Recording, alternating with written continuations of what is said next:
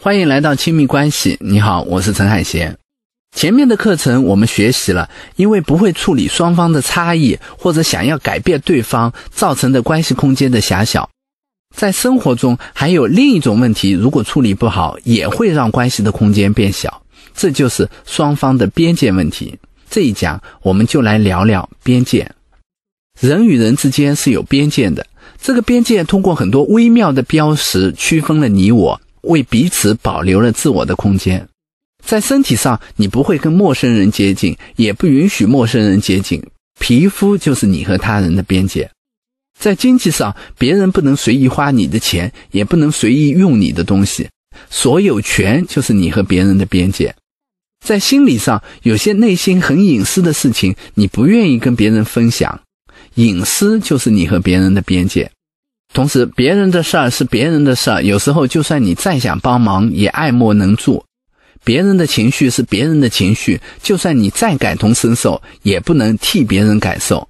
情绪情感的独立，也是你和别人的边界。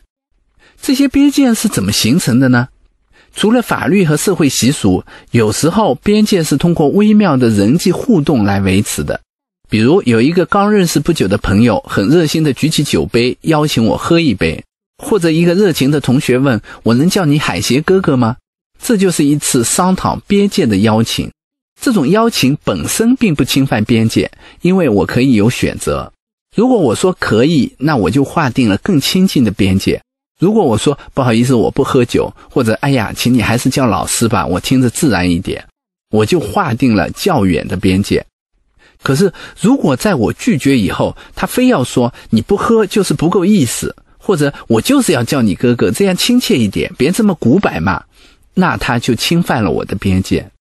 所以，所谓的边界，并不是不靠近，而是在尝试靠近的同时，尊重别人说不的权利。不过，你可能会想，亲密关系中的伴侣不应该是亲密无间吗？那为什么还有边界？事实上，亲密关系中仍然有很多微妙的地方需要来探讨彼此的边界。比如说，你和爱人是各自保留自己的收入，还是把收入统一上缴、统一管理？如果对方有心事，你允许他跟其他的朋友说，还是一定要跟你说？你允许他保有自己的秘密吗？允许他有自己的异性朋友吗？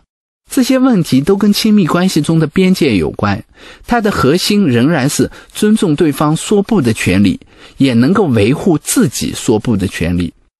那在亲密关系中说不会影响两个人的关系吗？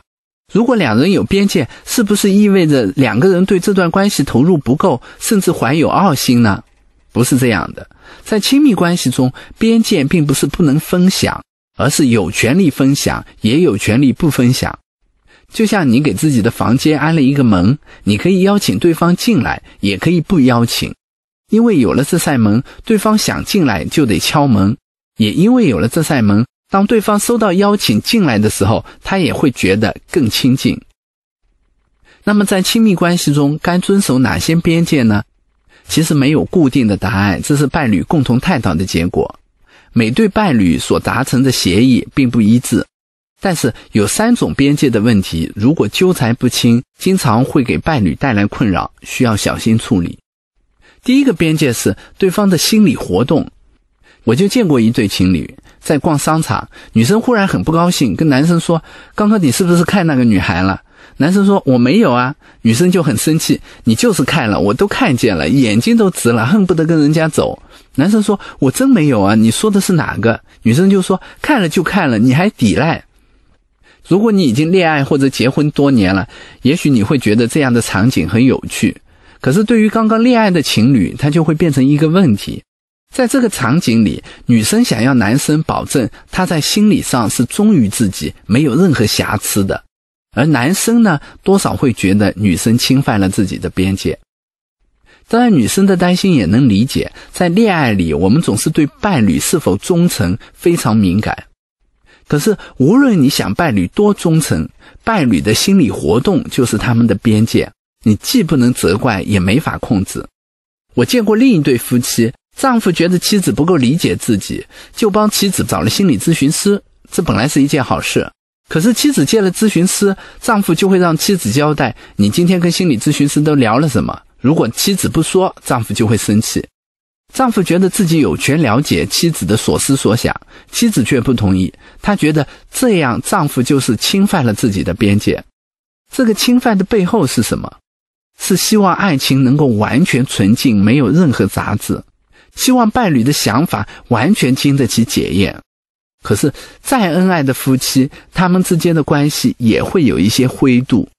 就像家庭治疗大师米纽钦说的：“结婚四十年，起码想过离婚两百次，捏死对方五十次。一段婚姻能否维持，全靠度过这些难关。”你看，如果米纽钦的妻子要求米纽钦把他想要离婚的念头都原原本本的告诉自己，那估计米纽钦想离婚的次数还得再增加两百次。所以，觉得自己有权利随时知道对方是怎么想的，并觉得自己有权利判断对方应该怎么想，哪怕是出于追求纯洁爱情的目的，也仍然是对边界的一种侵犯。第二个边界是伴侣的情感历史。当你遇到一个中意的人，你会自然想知道对方的情感历史。你会对这件事好奇，最重要的原因是你想判断你在他心里是不是最特殊的那个。你想知道他是不是真的爱你。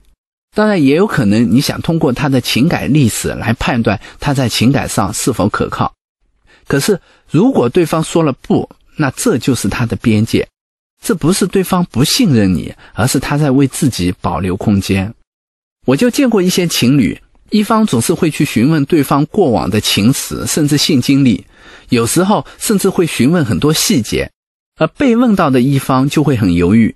一方面，他希望自己能够向对方保持坦诚，让对方知道他对这段关系是诚实的、认真的；可是另一方面，真要讲这一些，又是他不情愿的。他也担心自己以往的经历会伤害现在这段感情。当然，不是所有的人都会说不。我猜，很多时候有些人也愿意跟对方分享自己的情感经历，是因为每个人都渴望自己能够完全被对方理解和接纳。可是，在很多时候，这么做是有风险的。也许对方在问你的时候，他会说：“没事，没事，你就告诉我，我都接受。”但你仍然要明白，你有权利说不。也许你会想，这样会不会对他不诚实？其实，我不觉得在关系里诚实是最重要的事儿。知道怎么去保护彼此的关系，比诚实更可贵。你守护的边界不仅保护了你自己，也保护了你们的关系。所以，如果你的另一半问你的情感历史，而你不愿意分享的时候，你可以跟对方说：“我爱你，但是我不需要你了解我的所有，你只要知道我对你全心全意好就好了。”亲密关系中的第三个边界是对方的原生家庭。我见过很多对夫妻是因为这件事产生矛盾，这个矛盾还不是现实里的婆媳关系这样的矛盾，而是他们会通过分析和贬低对方的原生家庭来贬低自己的伴侣。我就见过很多夫妻来找我咨询的时候，其中一方就会说他妈妈是一个很控制的人，所以他就不太说话。他的原生家庭里父母关系不好，所以他对感情就没有安全感。从小，他爸爸就很宠他，对他来说什么都很容易，所以他对感情就不珍惜。每当夫妻这样说的时候，我就会替他们捏把汗，我会偷偷看他们的伴侣，而他们的伴侣通常也是很生气的，因为忠诚于原生家庭是我们每个人的本能，即使在亲密关系中，伴侣是比各自原生家庭更重要的人，但是你说到对方的原生家庭，仍然需要小心。如果伴侣不希望你这么说，那就是他的边界。如果你突破了这个边界，那你就站到了伴侣原生家庭的对立面去了。给你留一道思考题：你知道在亲密关系中哪些是你的边界，哪些是你伴侣的边界吗？欢迎在评论区留言和大家交流。这个模块我们学习了如何拓展关系的空间。影响关系空间的主要问题，就是对彼此差异和边界的处理方式。下一讲我们将进入一个新的模块，我们来讲讲亲密关系中的背叛和分离。我们下一讲再见。